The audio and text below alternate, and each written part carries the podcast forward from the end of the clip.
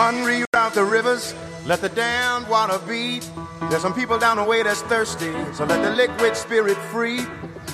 The people are thirsty because of man's unnatural hand. Watch what happens when the people catch wind, when the water hit the banks of that hard, dry land. Liquid spirit.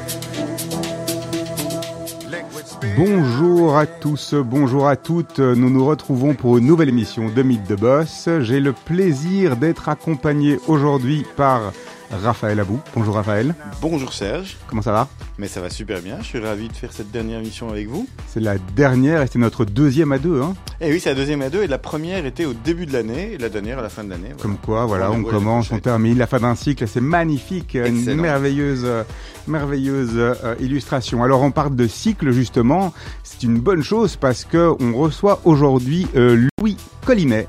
Louis Collinet, qui est le CEO fondateur, cofondateur de la société Tapio, et grâce à qui on va pouvoir se mettre au vert. Plus ou moins. Bonjour. Bonjour à tous. Bonjour Louis. Alors, commençons directement par le vif du sujet. Rentrons dans le vif du sujet. Louis, qui êtes-vous? D'où venez-vous? Et que faites-vous? Vaste question. Euh, donc, je suis Louis Collinet, le CEO cofondateur de, Tapio. Euh, avant ça, je suis le papa de deux enfants. Euh, j'habite euh, plus ou moins Bruxelles depuis plus ou moins toujours. Euh, j'adore faire plein d'autres choses comme le sport, la nature, etc. Mais disons qu'entre la famille et Tapio, c'est à peu près ce qui va me définir assez bien, en tout cas en termes de temps passé pour le moment. Alors Tapio, c'est une, application, un système, c'est tout un ensemble de choses. On va on va mieux comprendre, vous allez nous expliquer tout ça, qui permettent aux, aux, personnes et aux entreprises de comprendre leur impact climatique et de travailler sur cet impact climatique de manière à générer des opportunités et à neutraliser l'impact climatique. J'ai bien résumé? Ouais, dans les grands, dans les grandes lignes. Euh, donc on est, nous, on est concentré sur les entreprises, en tout cas les organisations. Donc on travaille moins sur les, les individus, les personnes. Il y a des, il y a d'autres, d'autres acteurs qui font ça mieux que nous et qui sont spécialisés là-dedans. Notre métier à nous, c'est de permettre à une organisation de comprendre euh, l'impact écologique qu'elle va avoir en termes euh, d'équivalent de CO2, donc de gaz à effet de serre, euh, et lui mettre à disposition tous les outils dont elle aura besoin pour les réduire. Parce que voilà, on parle beaucoup de mesurer son impact écologique, mais il ne faut pas oublier que l'important c'est surtout de le réduire. Hein. Mesurer c'est la première étape, mais mesurer pour mesurer, euh, a priori, ça n'a pas d'impact à part savoir qu'on est mauvais. Euh, voilà, donc notre Ou très bon. c'est quoi? Ou très bon. Ou très bon, c'est très rare. Alors en fait, c'est simple aujourd'hui, très peu de gens le, ou très peu d'organisations le font, donc en général, quand on n'a jamais mesuré euh, son niveau de performance dans quelque chose, on, s'aperçoit qu'on est plutôt euh, mauvais au début. J'ai ça avec ma balance, moi, effectivement. Voilà, ben, c'est ça. La première fois qu'on monte sur une balance, c'est quand même rare qu'on soit justement euh, parfait. C'est un peu ça qu'on essaie aussi de démystifier avec les entreprises, c'est de leur dire, bah, démarrez aujourd'hui. Euh, vous serez pas bon, c'est pas grave. C'est l'important, c'est de, de, démarrer pour que dans un an, deux ans, trois ans, vous soyez bon on va revenir sur Tapio et tout ce que vous faites au sein de Tapio. Avant ça, un petit peu peut-être revenir sur votre parcours. Comment on est arrivé à Tapio? Comment vous êtes arrivé à Tapio? Où avez-vous démarré? Donc vous dites que vous êtes à Bruxelles aujourd'hui, vous l'avez toujours été. Ça commence comment tout ça euh, à l'université, avant l'université? Euh, Alors c'est, c'est, ça commence. J'ai, j'ai quand même un profil assez entrepreneurial, je pense. Euh, je le vois euh, en me confrontant à des gens qui n'ont pas un profil entrepreneurial, pas que l'un soit bien ou l'autre pas bien, mais juste je me rends compte que certaines personnes sont plus ou moins averses au risque. Donc je pense que j'ai toujours eu ce côté-là un peu d'avoir envie de, piloter euh, de piloter un projet. Euh, j'ai pas toujours été à Bruxelles, donc j'ai un, un, background, en tout cas une formation d'ingénieur de gestion à l'ULB à, Solvay. à la sortie de, mes études, je je savais pas exactement quoi faire et je trouve ça intéressant parce que a beaucoup une perception un petit peu ou en tout cas une, une perception un peu parfaite des, des, des, succès, et on oublie tout ce qui s'est passé avant.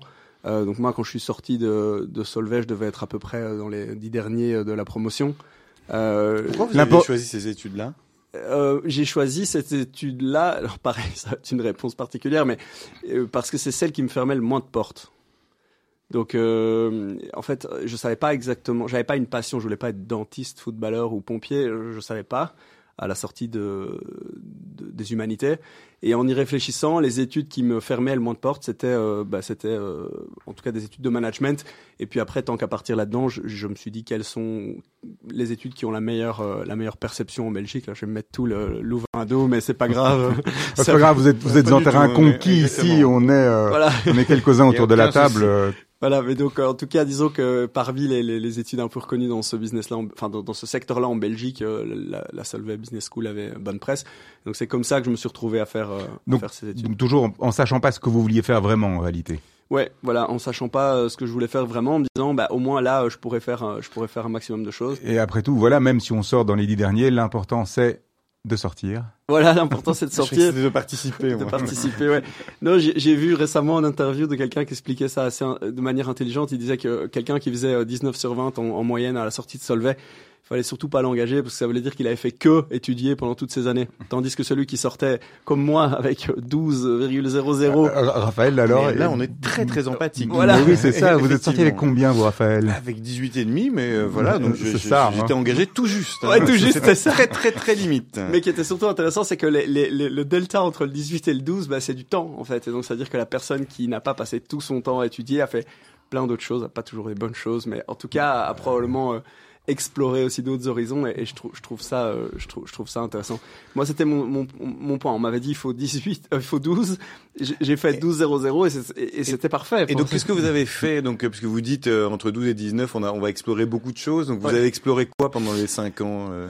bah, je, beaucoup de fêtes hein, je pense que D'accord. Le... non non mais euh, on a on a voyagé, on a par exemple j'ai j'ai vécu en colocation avec mes deux associés de ma première aventure entrepreneuriale. Donc sans, sans ça, je, je les aurais pas, je les aurais pas rencontrés.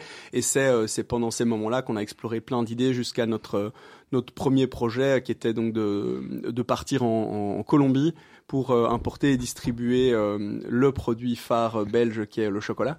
Donc on a fait ça. Euh, L'entreprise a existé pendant un peu plus de six ans. Moi j'ai fait ça pendant trois ans. Je, je, suis resté trois ans vivre à, à Bogota. Après Solvay. Après Solvay, voilà. Et, et, et donc comment on arrive à l'entrepreneuriat? Ben à la sortie de Solvay, je savais toujours pas ce que j'allais faire. Donc là, j'ai fait un postmaster en fiscalité. Là, j'ai vraiment découvert ce que je voulais pas faire. Donc j'ai arrêté ça. Ça, ça ouvrait encore plein de portes en ça, plus. Ça, ça commençait, ouais, voilà. C'était assez compliqué. Donc, donc là, j'ai pas, j'ai pas poursuivi.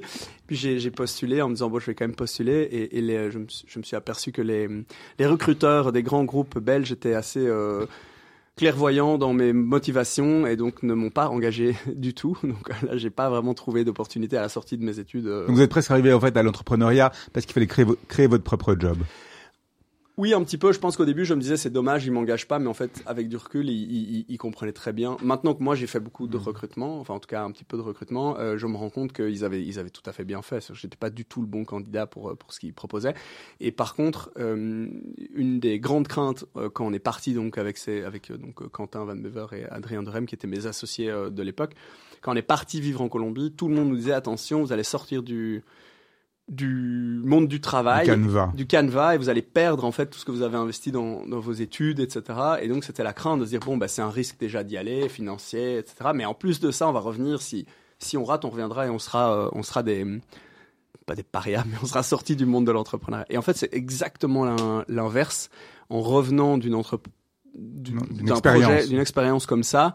Euh, là, à contrario, j'avais vraiment les portes qui étaient ouvertes pour plein d'autres entreprises. Et ça vous fait sortir du lot, en fait. En fait, c'est ça. Ça vous fait, euh, ça donne du relief à, à ce que vous venez raconter. Et, moi, j'aime bien rappeler qu'un CV, l'unique but, c'est de passer la porte.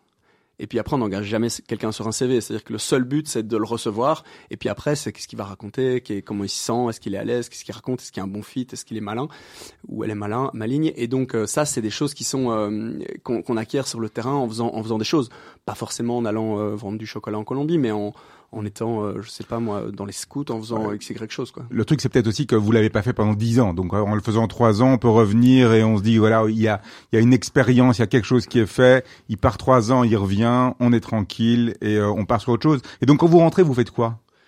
Alors donc euh, quand je reviens, mon mon idée c'était que d'abord j'étais parti en Colombie avec euh, ma ma femme actuelle, donc à l'époque ma, ma, copine. Je suis le seul Belge de l'histoire qui est parti vivre en Colombie avec sa femme belge. Mes deux associés sont revenus avec des femmes colombiennes, donc eux ils ont fait le chemin plus normal. en tout cas, voilà, ils vivent maintenant tous en Belgique avec avec leurs enfants et, leurs et leurs femmes.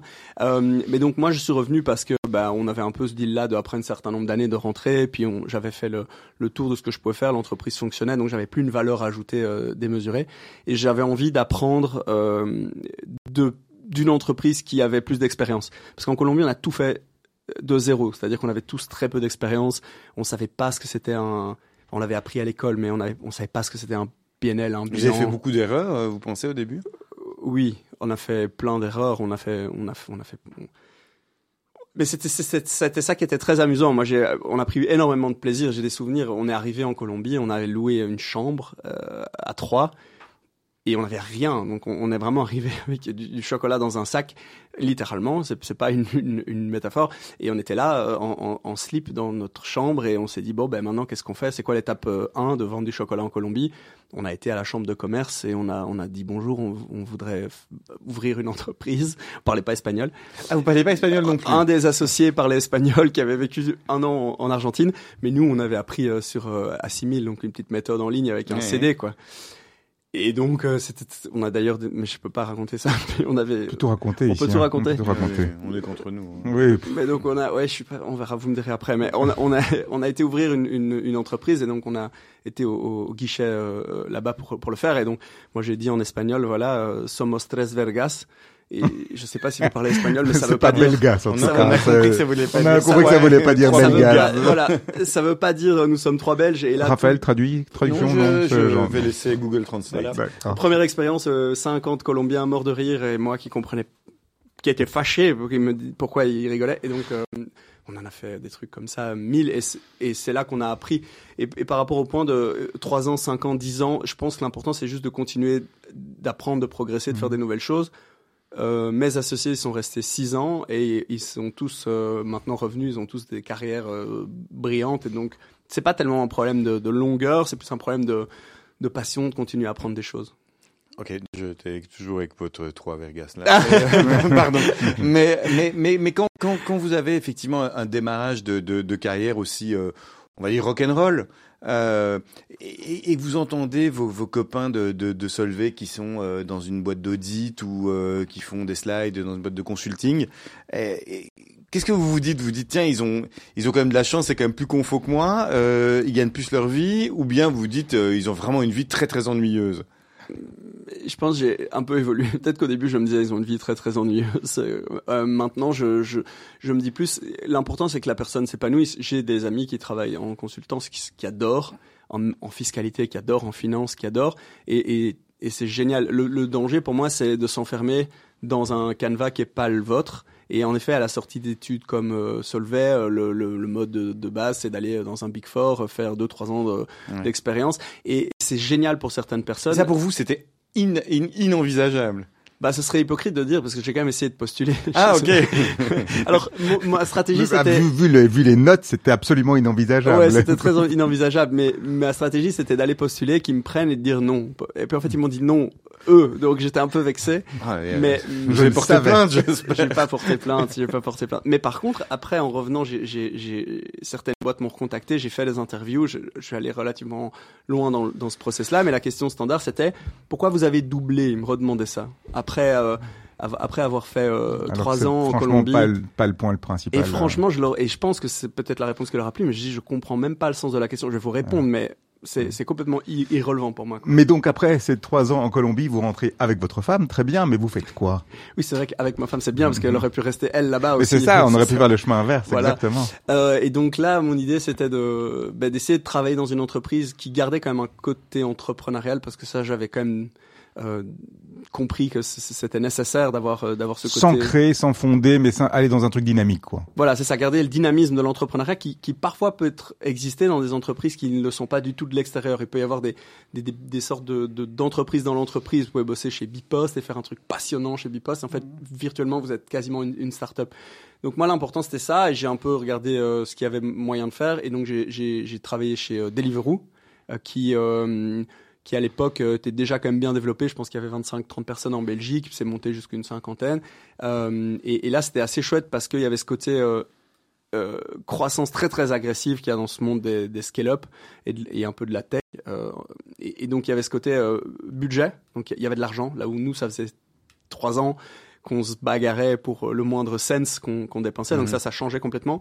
Et il y avait aussi une vision, c'est-à-dire que c'était pas juste euh, mes associés et, moi qui avions une idée et puis qu'on essayait de se bagarrer. Il y avait, il y avait une vision, il y avait des gens qui avaient plus d'expérience. Donc, donc mon idée c'était d'apprendre euh, pour revenir à l'entrepreneuriat. Donc dans ma tête j'ai fait entrepreneuriat, entreprise, entrepreneuriat et, et l'entrepreneuriat n'est pas l'exception. Vous prenez quoi comme job à ce moment-là?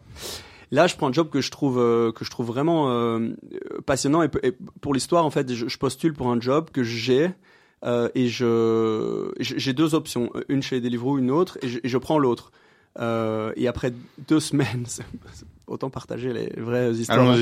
Après deux semaines, je, je m'aperçois que j'aime pas du tout ce que, ce que j'ai pris comme travail, et donc je, mon, mon patron de l'époque euh, qui se reconnaîtra et à qui je m'entends bien me dit alors tu tu aimes bien, tu t'épanouis, et, et, en fait j'étais en réflexion et je lui dis non, j'ai démissionné. Euh, à ce moment-là, donc après deux semaines. Et j'ai rappelé Deliveroo en leur disant en fait euh, ce que vous m'aviez proposé m'intéresse pas, mais par contre la boîte m'intéresse. Est-ce que vous n'avez pas une autre chose? Et donc là j'ai trouvé un autre, euh, une autre option qui était de développer des cuisines centralisées euh, pour les restaurateurs, pour qu'ils puissent se développer dans des zones euh, dans lesquelles la restauration. Donc très fort quand même dans la logique de création. Ça continue à être de la création oui, en fait. Hein. C'est pas du marketing où on fait du truc, où on fait ci, on fait ça. C'est pas améliorer le site web. C'est vraiment être dans une logique de créer, continuer à créer le business.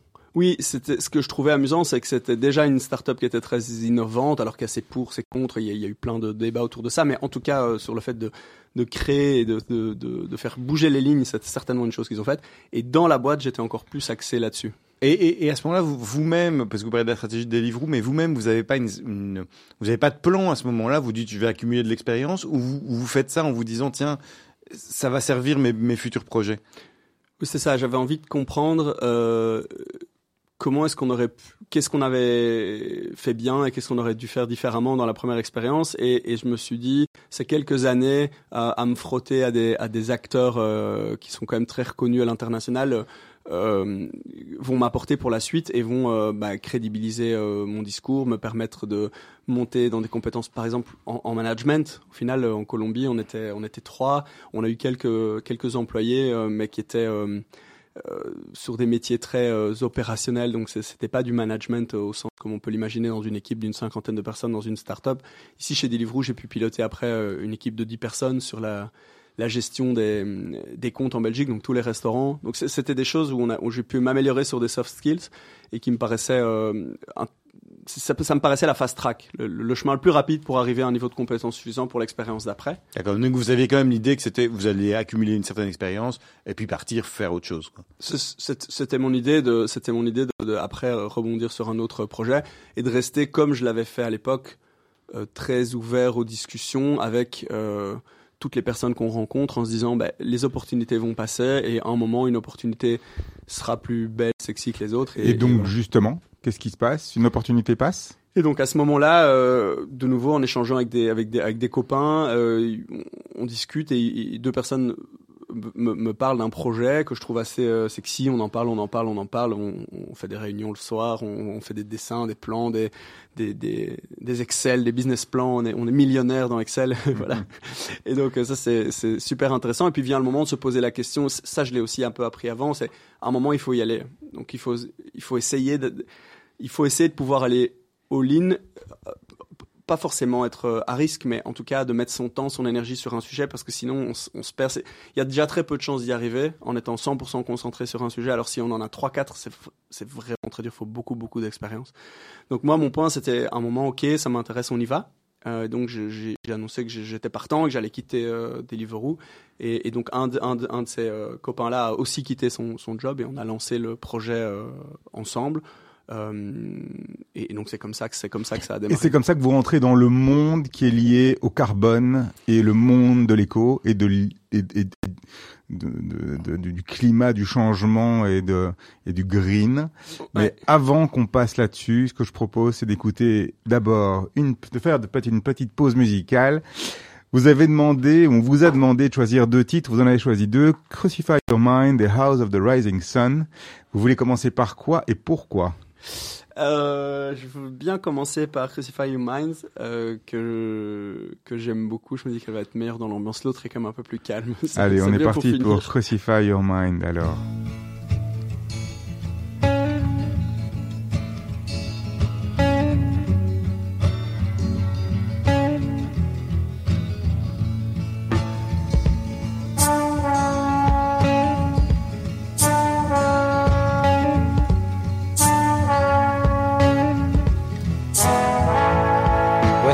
Huntsman or a player that made you pay the cost that now assumes relaxed positions and prostitutes your loss. Were you tortured by your own thirst in those pleasures that you seek that made you Tom the Curious, that makes you James the Weak?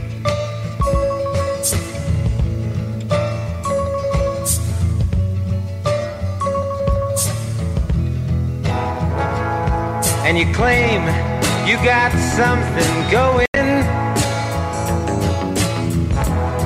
something you call unique. But I seen your self-pity showing as the tears roll down your cheeks.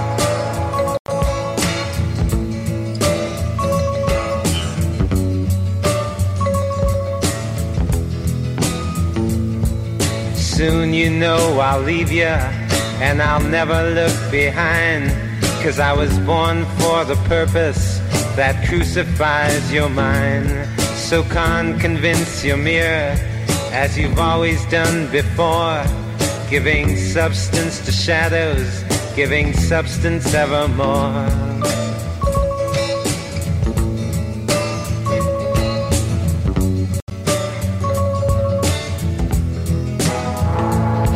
And you assume you got something to offer. Secret shiny in you. But how much of you is repetition that you didn't whisper to him too?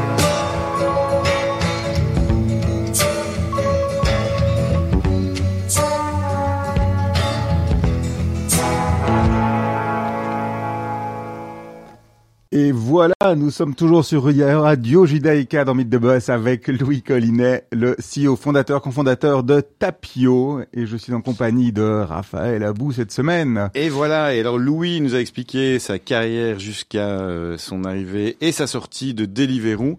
Et puis à ce moment-là, il entre dans le monde fascinant de la durabilité euh, avec euh, un co-associé et il lance ce qui va devenir un jour Tapio?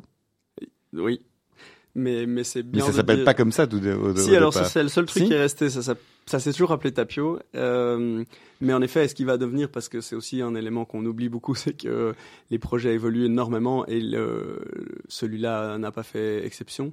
Euh, et après tout a fort évolué. Donc par exemple, mon associé de l'époque qui était Nathan Clark a aussi évolué. Donc maintenant je suis associé avec mon frère Pierre Collinet. Euh, et, euh, et le reste du projet a aussi évolué, le contenu, etc. faut évoluer. Bon, on commence toujours par la même question. Enfin, moi, j'ai toujours cette même question. D'où vient le nom? C'est ça. Je crois que le plus important quand on choisit un nom, c'est d'être capable de répéter 50 000 fois l'histoire du nom. Pourquoi plus le nom? important que le nom Parce que les Vergas, on avait compris, mais le nom voilà, Tapio. Euh, Tapio, mais donc nous, moi, je suis assez partisan de choisir très vite parce que je, je crois pas que c'est euh, sur un business comme le nôtre fondamental. Donc il faut quelque chose de facile à retenir, de court, euh, idéalement de réussir à avoir un .com ou un .be. Et Tapio, c'est euh, c'est une divinité nordique qui est le dieu protecteur de la forêt. Donc en plus de ça, en plus de ça, ça marchait bien avec avec avec notre mission. Euh, il y avait un petit côté un petit peu euh, avec une petite histoire, mais voilà, ça, ça se limite à ça. Quoi. Alors à ce moment-là, vous vous lancez Tapio, donc on a compris que c'est le dieu de la forêt. Vous avez quoi comme ambition C'est de couper du bois ou euh, faire autre chose? C'est quoi votre vision? Alors en fait, le, le le projet, plus que la vision, il, il, part de deux choses. Quand, quand, on était en Colombie, ce qui excitait le plus quand on racontait notre projet, ce qu'on disait, on, on, donc nous on pitchait, on, on, importe et on distribue du chocolat belge en Colombie. Euh, les gens pensaient qu'on importait le savoir-faire belge et qu'on faisait du cacao avec les fèves de cacao colombiennes, ce qui aurait été logique. Sauf que nous, on faisait pas du tout ça. On importait du cacao belge qui était fait avec des fèves de cacao africaines et donc qui avait fait euh, le tour du monde pour arriver euh, quelque part quelque part en Colombie. Et donc on était assez frustrés parce que le, un des éléments le, plus sexy du projet en fait n'appartenait pas à notre projet. Donc il y avait ce côté qui me dérangeait un peu en me disant mais la prochaine fois je vais prendre ça en compte parce qu'on l'avait même pas fait pour un choix financier. On s'était pas dit ça va être moins cher de faire comme ça. C'est comme ça qu'on fait. Euh, et en rentrant aussi, on avait, c'était une période il y a, il y a maintenant euh, 4-5 ans où il y avait beaucoup beaucoup d'argent sur les marchés, beaucoup de levées de fonds euh, dans des secteurs parfois euh, sans jugement de valeur, mais qui me paraissaient pas ultra pertinents au regard des enjeux climatiques. Et si nous on a appris un truc un peu à, l'école et, en Colombie, c'est un bon projet, c'est avant tout un bon problème. C'est que si vous trouvez un bon problème, vous avez probablement quelque chose d'intéressant à faire. Et moi j'étais dans cette situation où je me disais d'un côté, on a le réchauffement climatique qui est parmi plein de problèmes, mais en tout cas un problème d'envergure. Un problème sérieux. On va dire qu'il faudrait, il faudrait quand même doucement euh, arriver à le gérer. En tout cas, il y a beaucoup de monde qui, qui beaucoup, on en a entendu beaucoup parler. on entend beaucoup parler ces derniers temps. Hein. C'est ça, réchauffement truc là. Ouais, tout à fait. Voilà. Mais donc, il y a vraiment ce truc là de se dire, Bon, en tout cas, on a un problème pertinent, profond, etc. Et en plus de ça, il y a plein d'argent euh, qui va sur des projets qui me paraissent moins, euh, moins pertinents, des problèmes moins importants. Et, en fait, je suis parti vraiment d'une surprise. Je me suis dit, mais pourquoi Je comprenais pas pourquoi personne s'y attaquait un peu plus sérieusement. Donc l'idée de base, c'était comment est-ce qu'on peut lancer un projet qui, qui va, euh, qui est dans cet univers-là, quoi, qui va aider d'une manière ou d'une autre à réduire le réchauffement climatique. Et, et donc ça, c'est une, une volonté donc purement business bien très idéaliste, avec une vision idéaliste du monde Parce que je pose la question parce qu'il y, a deux semaines, trois semaines, on a reçu la fondatrice de Sench, qui euh, travaille aussi dans le monde éco et écopreneur, etc. elle nous expliquait que il y a 30 ans, dans le digital, en fait, c'était des gens qui voulaient changer le monde et qui avaient des problématiques auxquelles ils pouvaient s'adresser. C'était un petit peu le Far West. Et aujourd'hui, on, on, a la même mécanique, mais on, on, a juste transposé ça, tout ça, tout ça dans le milieu green. Et euh, est-ce que c'est pas un peu justement vu et déjà vu l'idée de dire bah aujourd'hui tu veux faire un truc entrepreneurial vas-y ça doit être dans le green quoi. Ouais. Euh, mais ici je pense que la, volonté de, la volonté d'avoir un impact elle est elle est plus fondamentale que ça. Elle, est vraiment de se dire en fait, si j'investis mon temps, si j'investis l'énergie que ça prend de mettre un projet comme ça de, depuis zéro, vraiment de, depuis depuis rien, depuis choisir un nom, euh, je vais investir tellement d'énergie qu'il faut que ça soit aligné avec avec ce que j'ai dans les tripes quoi. Et à ce moment-là, j'ai mon premier enfant aussi qui vient un petit peu, on va dire, euh, enfoncer le clou où on se dit en plus de ça, je peux pas euh, quitter mon petit bébé pour aller faire un truc euh, qui qui est qui a pas de sens. Donc je pense non, je pense que ça va vraiment beaucoup plus loin que ça. Et d'ailleurs, on le voit, il y a beaucoup beaucoup de secteurs où les gens se posent ces questions. Et le Covid a encore rajouté une couche là-dessus. C'est presque générationnel en définitive. Hein. on est dans une logique presque générationnelle. Raphaël, vous. Euh, moi, je suis effectivement euh, très très impacté par euh, par le, les problématiques de durabilité. C'est un travail qu'on fait maintenant tous les jours, puisqu'on est en, en, voie de certification Bicorp, ouais. Euh, pour justement intégrer la durabilité dans notre. C'est une demande qu'on a d'abord personnelle, et puis c'est une demande que qu'on a des, des, des, gens qui interagissent avec nous, hein, que ce soit effectivement des, des, des employés ou des ou des ou d'autres stakeholders. Mais mais je pense pas que ce soit que générationnel. Je pense que c'est vraiment un moment de, de, de, de, prise de conscience. Et il faut aussi rappeler, moi, je, avant de maintenant faire mon métier depuis quatre ans, euh, j'ai, euh, je prenais euh, tout le temps l'avion, je mangeais tout le temps plein de viande et, et le, et je pensais que j'étais relativement euh, écolo, green. Et, et, donc en fait, c'est juste une un niveau de connaissance qu'on prend et, et je pense qu'il y a vraiment toutes les générations. Il y a des gens très jeunes qui ont qui sont obligés d'être conscientisés parce que c'est leur planète qui va pas être là. Euh, et puis des gens plus âgés qui le font pour d'autres raisons, soit euh, parce qu'ils ont euh, réussi plein de choses, ils ont plein de sous et maintenant ils, se posent un peu la question du pourquoi, soit ils ont des petits enfants, ils se reprennent une deuxième claque après leurs enfants en se disant ah mince mes petits enfants en fait ça va pas le faire. et donc il y a plein y a plein de raisons. Mais, mais alors, vous, vous, vous commencez, puisqu'on va, on va revenir un peu sur, sur Tapio. Euh, vous lancez quand même une, une, une entreprise qui va s'attaquer à la l'empreinte carbone des entreprises et pas des particuliers. Pourquoi vous n'êtes pas plutôt lancé sur euh, des manières de, de, se transporter différemment, de pas prendre l'avion, de, de, voyager différemment, des, des, trucs plus, on va dire, B2C bah, C'est ce qu'on a fait. D'accord. C'est d'abord en B2C pour être, euh, pour être 100% transparent. Mais même si vous voulez, je peux vous faire le pitch de base. À la base, on voulait euh, permettre à des individus d'investir pour la reforestation et d'avoir un rendement euh, qui était en impact. Donc au lieu de récupérer de l'argent, comme vous pouvez récupérer si vous placez votre argent en banque ou dans un fonds, ben, vous alliez récupérer une, une, une notion d'impact. Donc vous alliez avoir fait quelque chose de bien. Aujourd'hui, il y a un projet qui a fait ça beaucoup beaucoup mieux que nous, qui s'appelle Team for the Planet, euh, D'ailleurs, si vous n'êtes pas encore membre de Team for the Planet, je vous conseille de le faire. Ils font une grosse campagne actuellement pour euh, essayer de fédérer les individus et les entreprises pour accélérer la. Il y a un site, ça s'appelle Team, for, the, Planet. Ouais, vous pouvez pas le rater. Franchement, moi, à titre individuel, je suis euh, actionnaire. À titre euh, avec mon entreprise aussi, ça vaut vraiment vraiment la peine et c'est une une, une, une initiative citoyenne qui qui qui, une équipe pour, pour la planète. Donc c'est vraiment super. Eux, ils font ce qu'on voulait faire il y a 4 ans, mais le voilà. Et donc vous n'arrivez pas à faire ça, euh, ça, ça marche pas? En fait, on évolue, euh, on essaye, on essaye, ça marche, on a un petit peu de traction, et puis en fait, comme beaucoup de projets comme ça, on se pose des questions qu'est-ce qui fonctionne, qu'est-ce qui fonctionne moins bien, où est la, où est la demande, où est le marché, comment est-ce qu'on peut exister, fonctionner, où est-ce qu'on peut aider. Et euh, les entreprises sont plus matures que les individus, euh, et donc euh, on a on a naturellement tendu vers là. Et puis à un moment, on a fait les deux, B2C et B2B. Je vous l'ai dit, faire deux choses, c'est c'est pas une bonne idée. Donc on a choisi un moment d'accompagner les entreprises aussi parce que c'est là qu'il y a le plus d'impact. Oui, c'est ça. J'allais dire, on, a donc répondez à la question avant que je la pose. En termes d'impact, euh, si, si toutes les entreprises prenaient des mesures pour euh, améliorer leur empreinte carbone versus tous les individus à qui on demande de faire souvent beaucoup de choses avec parfois très peu de, très peu de, résultats probants, euh, on, aurait quoi comme différence de résultats justement? En fait, je pense que qu'on peut pas poser la question comme ça parce que c'est impossible. C'est-à-dire que les entreprises ne feront jamais l'effort si parce que finalement, une entreprise, elle vend un service ou un produit à une autre entreprise qui la vend au bout du compte à un individu. Et donc, si l'individu, in fine, n'a pas cet intérêt, la chaîne de valeur marche pas. Et inversement aussi. C'est-à-dire que si on demande que aux individus, ils pourront pas le faire. Parce qu'on va vous demander de prendre moins l'avion, mais vous allez dire comment je me déplace. De pas prendre votre voiture, vous allez dire comment je me déplace. C'est-à-dire de pas acheter des vêtements nouveaux, vous allez dire comment je m'habille, comment je me chauffe. Les, solutions n'existeront pas. Donc, il faut vraiment que les deux euh, agissent. Et je rajouterais même qu'en fait, il faut aussi que la, gouvernement au sens large du terme mmh. euh, agisse et que c'est d'ailleurs un concept super intéressant qui est le triangle de l'inaction qui dit que il faut que les trois bougent. C'est-à-dire que si chacun regarde son voisin, personne ne bouge. Est-ce que vous n'avez pas l'impression que c'est parfois ça hein, euh, qu'on vit en ce moment? Si, mais l'avantage de ce concept, c'est qu'il marche dans les deux sens. Ça veut dire que si vous, si vous entamez le mouvement, vous allez aussi euh, encourager les entreprises à, à, se mettre en marche. Donc il faut, il faut les deux. Alors on revient deux minutes sur Tapio et on se concentre. Que fait Tapio? Moi, j'ai lu votre votre votre description et je vois que vous développez des solutions. C'est une chose, développer des solutions qui sont nécessaires par des entreprises pour faire avoir une transition vers une économie en low carbone. Et la deux, troisième chose, c'est que vous voulez euh, ouvrir ou faire développer ou exploiter ou faire en sorte que ces, entreprises développent des, des euh, nouvelles opportunités alors qu'elles pensaient avoir uniquement des challenges. Donc ça, c'est les trois trucs que je retiens. Mais pratiquement, ça marche comment? Vous faites du conseil, de la techno, du dashboard, du reporting, de la mise en relation, du marketing. Vous faites quoi en fait?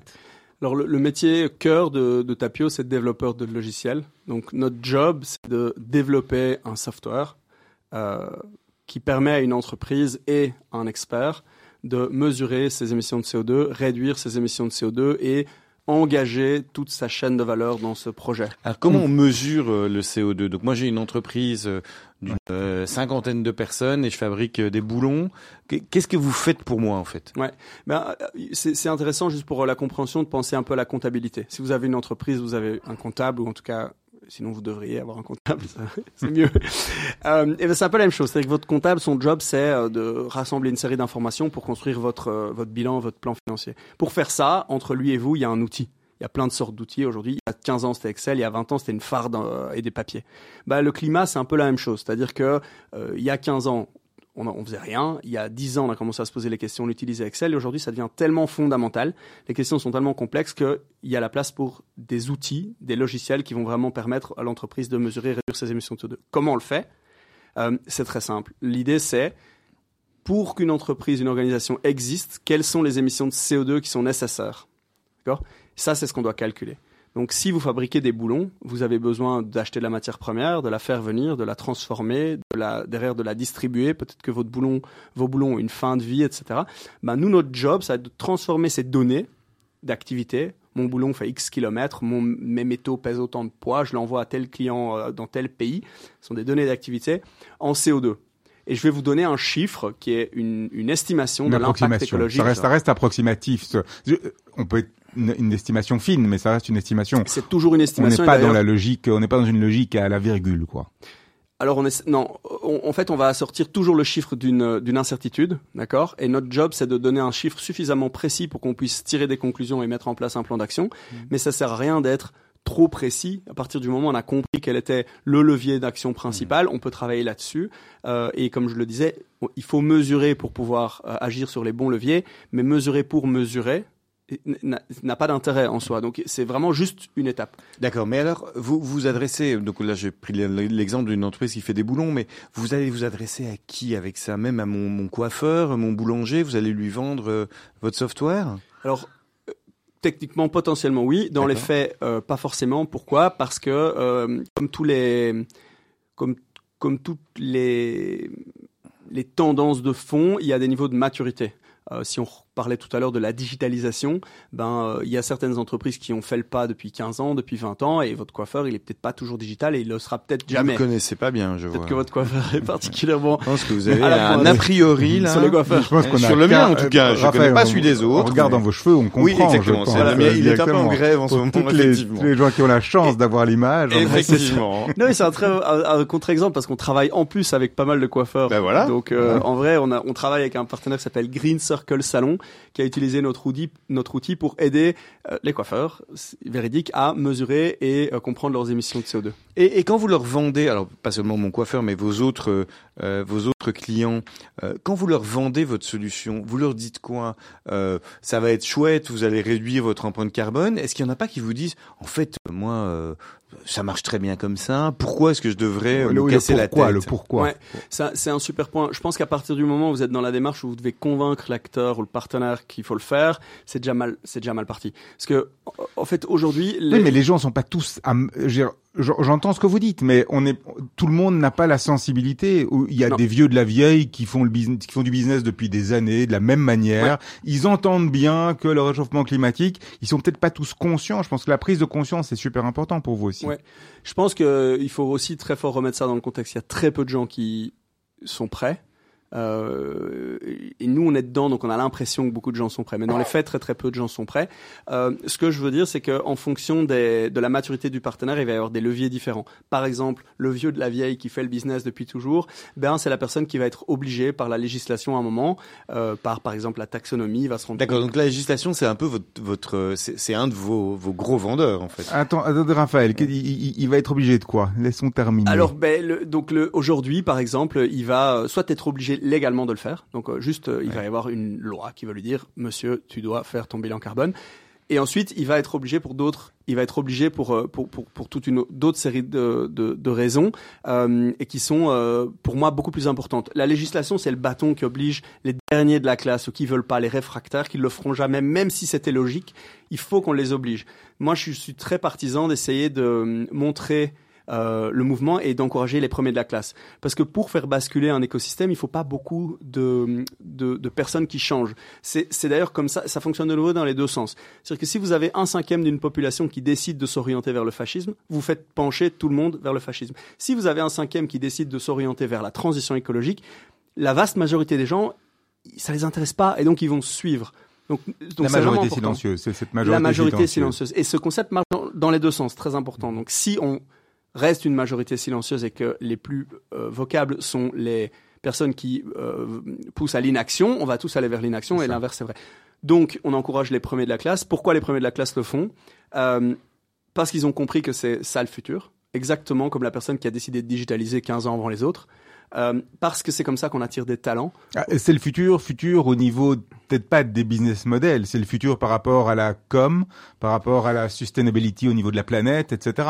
On n'est pas dans la même logique tout à fait que ce qu'on était euh, au niveau euh, au niveau du digital dans les années 90, non? Alors si, je, je, je, en fait c'est plus une, je pense qu'on va pas avoir le choix, c'est-à-dire que l'entreprise qui dans 25 ans a un modèle économique qui par essence euh, s'approprie et détruit les ressources de la planète, elle peut pas exister. Ça veut dire que si elle existe, on, est tous dans de très très graves problèmes. Et alors on, rentre dans un autre débat. Mais dans un modèle de transition qui fait qu'on est tous euh, qu'on est tous capables de vivre une vie relativement correcte, cette entreprise-là n'existe plus. Donc si, en fait, c'est pas juste un élément de com. C'est vraiment si vous voulez exister dans 30 ans, vous êtes obligé de faire cette transition. Et donc, vous vous considérez à ce moment-là, euh, puisque vous êtes dans cette transition, vous aidez les entreprises à y aller, euh, vous, trouvez que vous suivez un mouvement ou finalement que vous êtes visionnaire et que vous avez compris que effectivement les entreprises qui ne maîtrisent pas les externalités en fait négatives hein, qu'elles produisent dans leur cycle de d'activité, vous considérez que vous êtes visionnaire et que vous leur montrez le chemin? Je pense que on n'est pas visionnaire dans le le métier en question. Euh, nous, ce qui nous passionne, c'est le côté accélérateur. Euh, et donc, par exemple, de pouvoir, à travers utiliser le digital pour le, le bien, ça fait un petit peu bateau quand je m'entends parler, mais c'est de dire comment est-ce qu'on peut utiliser des outils qui existent, des technologies qui existent pour euh, tirer un maximum de monde le plus rapidement possible vers une situation meilleure par exemple, sur Tapio, vous avez la possibilité de centraliser la connaissance. Ça veut dire quoi? Ça veut dire que si un utilisateur, euh, par exemple euh, une ville au Canada, découvre une manière intelligente de réduire l'impact écologique de la mobilité intra-urbaine, cette connaissance-là, elle va être stockée dans Tapio et disponible pour tout l'écosystème. Et donc, un autre acteur, euh, une commune à Bruxelles qui est aussi utilisatrice, elle va pouvoir se baser sur cette connaissance-là. Et donc, en fait, on essaye de dire, vous avez tous le même problème, arrêtons d'essayer de, le traiter chacun dans, son coin. On reprend l'exemple du boulon euh, et on prend l'exemple d'un cabinet de consultance. Ils font pas du tout le même métier, on est d'accord. Par contre, ils doivent tous amener des personnes sur leur lieu de travail. Ils doivent tous envoyer des produits à gauche, à droite. Alors les consultants, c'est des consultants qui envoient quand même des choses, ils mmh. déplacent.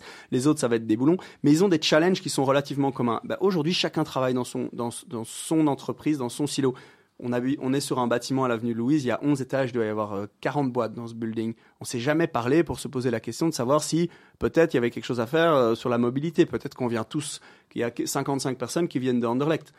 Bah, ils viennent chacun dans leur, voiture. Ah, on, vous sent, extrêmement investi, extrêmement concerné, d'abord extrêmement savant aussi sur, euh, sur, et visionnaire sur ces, ces, problématiques de, de, de, décarbonation, en tout cas de maîtrise du, du, du carbone dans les entreprises. Euh, comment vous êtes au quotidien dans l'entreprise? Vous êtes le type qui est en haut, qui, a une vision et qui s'occupe surtout pas de l'intendance, ou vous allez vraiment dans le détail et euh, vous animez vos, équipes, vous travaillez avec vos informaticiens? C'est quoi votre rôle dans l'entreprise? Euh, je, je suis pas en haut. Euh, j'aimerais bien avoir un bureau. Le jour où j'ai un grand bureau vitré, vous nous inviterez. Bien sûr. Euh, non, nous, euh, je, pense que moi, j'essaye de d'être le plus possible avec les équipes. D'abord, j'ai fait tous les métiers de l'entreprise, donc euh, je crois que c'est super important de pas brûler les étapes. Donc, euh, quand on a démarré, on a essayé de bootstrapper une plateforme. Aujourd'hui, quand on regarde ce qu'on avait fait, c'est absolument catastrophique. Donc, à cette époque-là, j'avais la casquette d'un développeur, s'il m'entend, ils vont me tuer, mais disons que l'étape zéro, c'est quand même moi qui, qui ai plus ou moins essayé de la faire. Puis après, on avait quelque chose, j'ai essayé de le vendre, donc j'ai fait toutes les étapes de vente. Puis après, on a fait du, on a presté un peu de service, donc j'ai aussi fait du service, je me suis formé. Et, dès que j'arrivais à comprendre plus ou moins le métier, et j'arrivais en fait à savoir qui allait le faire mieux que moi, j'ai essayé de chercher ces personnes-là. Donc aujourd'hui, je suis, si, si mon équipe tech est plus là, je suis incapable de faire le, le dixième de ce qu'ils font mon équipe service, pareil, si demain ils disparaissent tous, je ne sais pas prendre le relais. Euh, et, sur l'équipe commerciale, c'est la même chose. D'accord, j'ai fait tous les métiers. Et, ils se reposent, vos équipes, ils se reposent sur votre vision, sur la manière dont vous, vous voyez l'avenir, vous voyez les méthodes de collaboration pour, pour aller vers cette économie, euh, euh, en tout cas avec moins de carbone? Mais on essaye de, on essaye d'avoir une, vision euh, la, plus, euh, la plus euh, claire possible. Aujourd'hui, on travaille beaucoup avec les équipes à construire le plan. Donc, on, va essayer de, on va essayer de donner une impulsion, de dire voilà, je, pense qu'il faudrait aller vers là. Par contre, comment est-ce que collectivement on peut construire un plan pour y arriver? C'est un concept qui s'appelle execution strategy, qui est en gros de découper une vision en valeur, en focus et derrière en action pour que tout le monde soit co-créateur du plan et que du coup, bah, si on exécute ensemble ce plan qu'on a créé ensemble, on va arriver euh, au, point, au point B. Euh, donc, euh, donc, donc ça, c'est peut-être une, une, manière, une manière de fonctionner. après, c'est un exercice qui est extrêmement dur. Par exemple, moi, j'ai tendance à aller dans beaucoup trop de directions. C'est un gros défaut dans, dans l'entrepreneuriat. Et donc, je dois essayer de me faire violence pour aller à un endroit. Alors, justement, on va éviter d'aller dans plein de directions. On revient sur Tapio. Je recentre le débat. On s'est arrêté au moment où vous dites, nous, on fait du logiciel, mais encore une fois, il n'y a pas que du logiciel, il y a une place de marché, il y a des entreprises avec lesquelles vous travaillez, des solutions auxquelles vous êtes intégrés. Un projet Tapio, c'est ça se passe comment? Et, et je suis, j'ai une entreprise, j'ai envie de dire, je veux faire, euh, je veux euh, neutraliser mon impact carbone, je vous téléphone, on fait quoi? Ouais. Alors, si vous nous téléphonez, euh, ce qu'on va faire, c'est qu'on va donc vous proposer de vous accompagner. Donc, les, les, grandes étapes, ça va toujours être un, comprendre la situation de référence. Donc ça, ça va en gros être le bilan carbone. Deux, le plan d'action. Bilan carbone, il y a des outils sur le, sur le site web, j'ai vu tout à l'heure, il y a des, des, des tests qu'on peut faire. Ouais. Euh, de manière générale, et en, en aparté, la maturité, on en a parlé un peu tout à l'heure, c'est quoi? C'est vraiment très très mauvais les gens qui remplissent le test sur votre site? En fait, euh... ou bien c'est juste que vous l'utilisez comme un outil pour euh, faire du lead management et quand on est... nous nous on a découvert après quatre ans qu'il y avait une étape avant le bilan carbone. L'étape avant le bilan carbone, c'est d'être sûr, euh, c'est de permettre aux gens de faire la, le premier pas un bilan carbone, c'est quand même assez violent. C'est comme si vous aviez jamais fait de, de, de, rempli une déclaration de TVA depuis 25 ans que vous travaillez, et en un coup on vous demande de faire une déclaration de TVA, de rentrer toutes vos factures de l'année. Ça pique. Okay et donc ça, c'est un pas qui est trop grand. Donc nous, on propose des étapes intermédiaires comme un maturity assessment, qui est un outil qui vous permet de donner un premier indicateur. Mais donc les gens sont bons ou mauvais là-dedans? Dans, dans, les résultats que vous avez, quand, quand aujourd'hui, sur, sur 100, 100, 100, personnes, 100, la majorité sont mauvais. La majorité mais sont très mauvais? La majorité sont, la, la majorité sont. Bah, D'abord, les gens qui sont bons, ils vont pas le remplir parce qu'ils n'ont pas besoin de nous, ils, ils, ont déjà avancé, etc. Donc euh, souvent, euh, souvent, euh, les personnes qui font le test sont pas les personnes qui, qui, qui, sont forts. Mais c'est tout l'intérêt. Et vraiment, il faut essayer de déconstruire Donc ça. C'est une prise de conscience. C'est une, prise de conscience. De conscience. En fait, il faut que je fasse quelque chose. Si je vous dis, euh, vous émettez 1000 tonnes de CO2, vous savez pas ce que c'est. Ouais. Aucune idée. Non. Je vous dirais 1 million, 3 milliards. Franchement, vous sauriez pas. Et moi, je savais pas. Donc il y a ce premier pas de dire euh, votre activité a un impact écologique. On a des exemples de personnes qui nous disent moi mon entreprise elle n'émet pas de CO2, j'ai pas de cheminée. Hmm. Je, je suis pas une industrie lourde, je fais pas du métal. Je dis mais non, c'est beaucoup plus complexe que ça. Et donc euh, et donc en fait, vous avez absolument besoin de comprendre euh, l'étape zéro. Donc, étape zéro, comprendre l'assessment, on comprend bien, les gens font, les résultats sont pas très bons.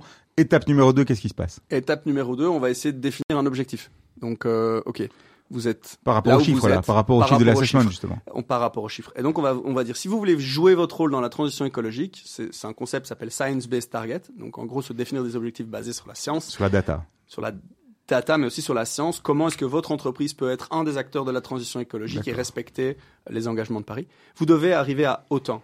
Et puis derrière, on fait un plan d'action que vous devez suivre. Et ce plan d'action vous permet, dans le temps, d'arriver à transiter. Et c'est là que vous avez des partenaires, parce que le plan d'action, c'est ce qui peut être mis en place avec d'autres personnes dans l'entreprise. Là, vous avez une vision étendue de la, du, du champ d'action. C'est ça. C'est là où il y a un intérêt de centralisation de la connaissance. C'est parce que beaucoup des challenges dans des entreprises très différentes sont malgré tout les mêmes. Et donc, en centralisant tous les experts qui utilisent Tapio et toutes les entreprises qui utilisent Tapio, on, on, on permet d'accélérer l'identification des actions Donc et vous, des partenaires. Vous devenez un espèce de hub de données, de hub de déclencheur d'actions. Vous gagnez de l'argent comment? Donc oui, on devient un hub de déclencheur d'actions. On gagne de l'argent de manière très simple. On vend une licence d'accès à un logiciel, donc comme n'importe quel euh, comme Mhm. logiciel que vous utilisez en ligne, euh, qui a un coût euh, annuel. Et on a, on a aussi des propositions de, de services. Donc si en plus du logiciel, vous voulez vous faire accompagner, vous pouvez travailler avec des players qui travaillent chez Tapio, donc des experts carbone chez Tapio, ou des membres de l'écosystème Tapio. Donc on a plein de partenaires qui vous permettent, qui vous accompagnent et qui parfois sont beaucoup plus forts que nos euh, experts parce qu'ils sont spécialisés sur une verticale précise. Alors, on, on, sait que vous êtes très très préoccupé par l'impact que, que, que, votre entreprise va avoir. Euh, Est-ce que vos actionnaires, parce qu'on sait que vous avez fait des, des, des, levées de fonds, vous avez fait entrer des actionnaires, euh, est-ce que vous les payez en impact ou vous les payez en dividendes Alors, euh, les, les, deux, j'espère. Hein. Je pense que. mais qu'est-ce qu'ils demandent en premier? Non, non, mais donc c'est évident. Donc nous, on est une entreprise fort profit, d'accord? Donc on n'est pas une ASBL, euh, et je pense que pour qu'une entreprise soit durable dans son impact, dans le système actuel capitaliste, il faut qu'elle génère du profit. Donc il y a deux options. Soit on change le système, possible mais compliqué. Nous, on a choisi de dire comment on, tire le meilleur du système et donc il faut que notre, notre projet soit rentable. En plus de ça, on essaye d'aligner les valeurs et l'éthique de, nos investisseurs, donc on espère amener les, deux. Mais clairement, à la fin de la journée, notre objectif, c'est d'être euh, positif, d'avoir une marge positive, donc de dégager du. D'accord. Donc vos actionnaires vous font pas un crédit de, de, de pour ça. D'accord. Ça vous déçoit? Non, ça me ça me déçoit pas. Et d'ailleurs, euh, c'était un des premiers arguments du projet, hein, de, de, de, démontrer qu'on pouvait euh, offrir du rendement à impact, ça a été maintenant fait, ça existe à, mhm. hauteur de plusieurs dizaines de millions d'euros dans certains fonds, donc c'est possible. Et, et, et je viens juste, alors il y a vos actionnaires d'un côté, il y a vos employés de l'autre. Vos employés, ils viennent chez vous parce qu'ils vont avoir de l'impact ou parce qu'ils vont avoir un salaire?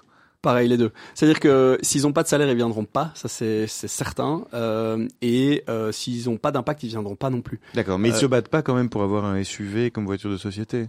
Non. D'ailleurs, s'ils se battent pour avoir un SUV, ils pourront pas ils travailleront pas chez nous parce qu'on n'a pas de voiture de société. Combien d'employés aujourd'hui? Là, on est 22. Et pas de voiture, hein. Zéro voiture. C'est hors du. Plein de trottinettes, des vélos et tout ça. Il y a tout sauf des voitures. et c'est un vrai, c'est un vrai sujet parce que, parce que par exemple, si vous avez, euh, si vous avez quelqu'un qui vient de loin, c'est très compliqué de, de pas lui proposer, surtout en Belgique, parce que la voiture c'est avant tout un avantage fiscal. Euh, dernière petite question. Euh, on a, vous parlez des engagements des accords de Paris. On a la COP 28 qui vient de se terminer. Vous en pensez quoi? Vous avez une minute. Ouais, c'est ça, c'est un très très vaste sujet. Ah, euh, moi, dans l'histoire donc du triangle de, de, de l'inaction, je ferais le triangle de l'action. Et donc, en fait, peu importe la COP, euh, peu importe les résultats, je pense qu'ils sont très en dessous des attentes et, et et c'est, je trouve ça extrêmement décevant, mais ça, ça ne fait que redoubler l'envie que j'ai de montrer que si un des éléments du triangle avance, les autres seront forcés d'avancer. Ok, on passe sur les euh, petites questions rapides avec toujours notre invité, Louis Collinet de la société Tapio. Alors, je, on va innover pour la dernière. Allez, innovons. Allons-y, Serge, je vous sens petite très, très en forme des petites questions vertes. Votre moyen de déplacement personnel favori Le vélo. Principal Le vélo. Vous êtes venu en vélo aujourd'hui? Aujourd'hui, je suis venu à pied parce que vous êtes à 150 mètres de mon bureau. Je vélo pas venu en taxi comme une certaine personne. La dernière fois que vous avez pris l'avion euh, j'ai pris l'avion l'année dernière. Euh, j'ai pris l'avion l'année dernière. en 2022.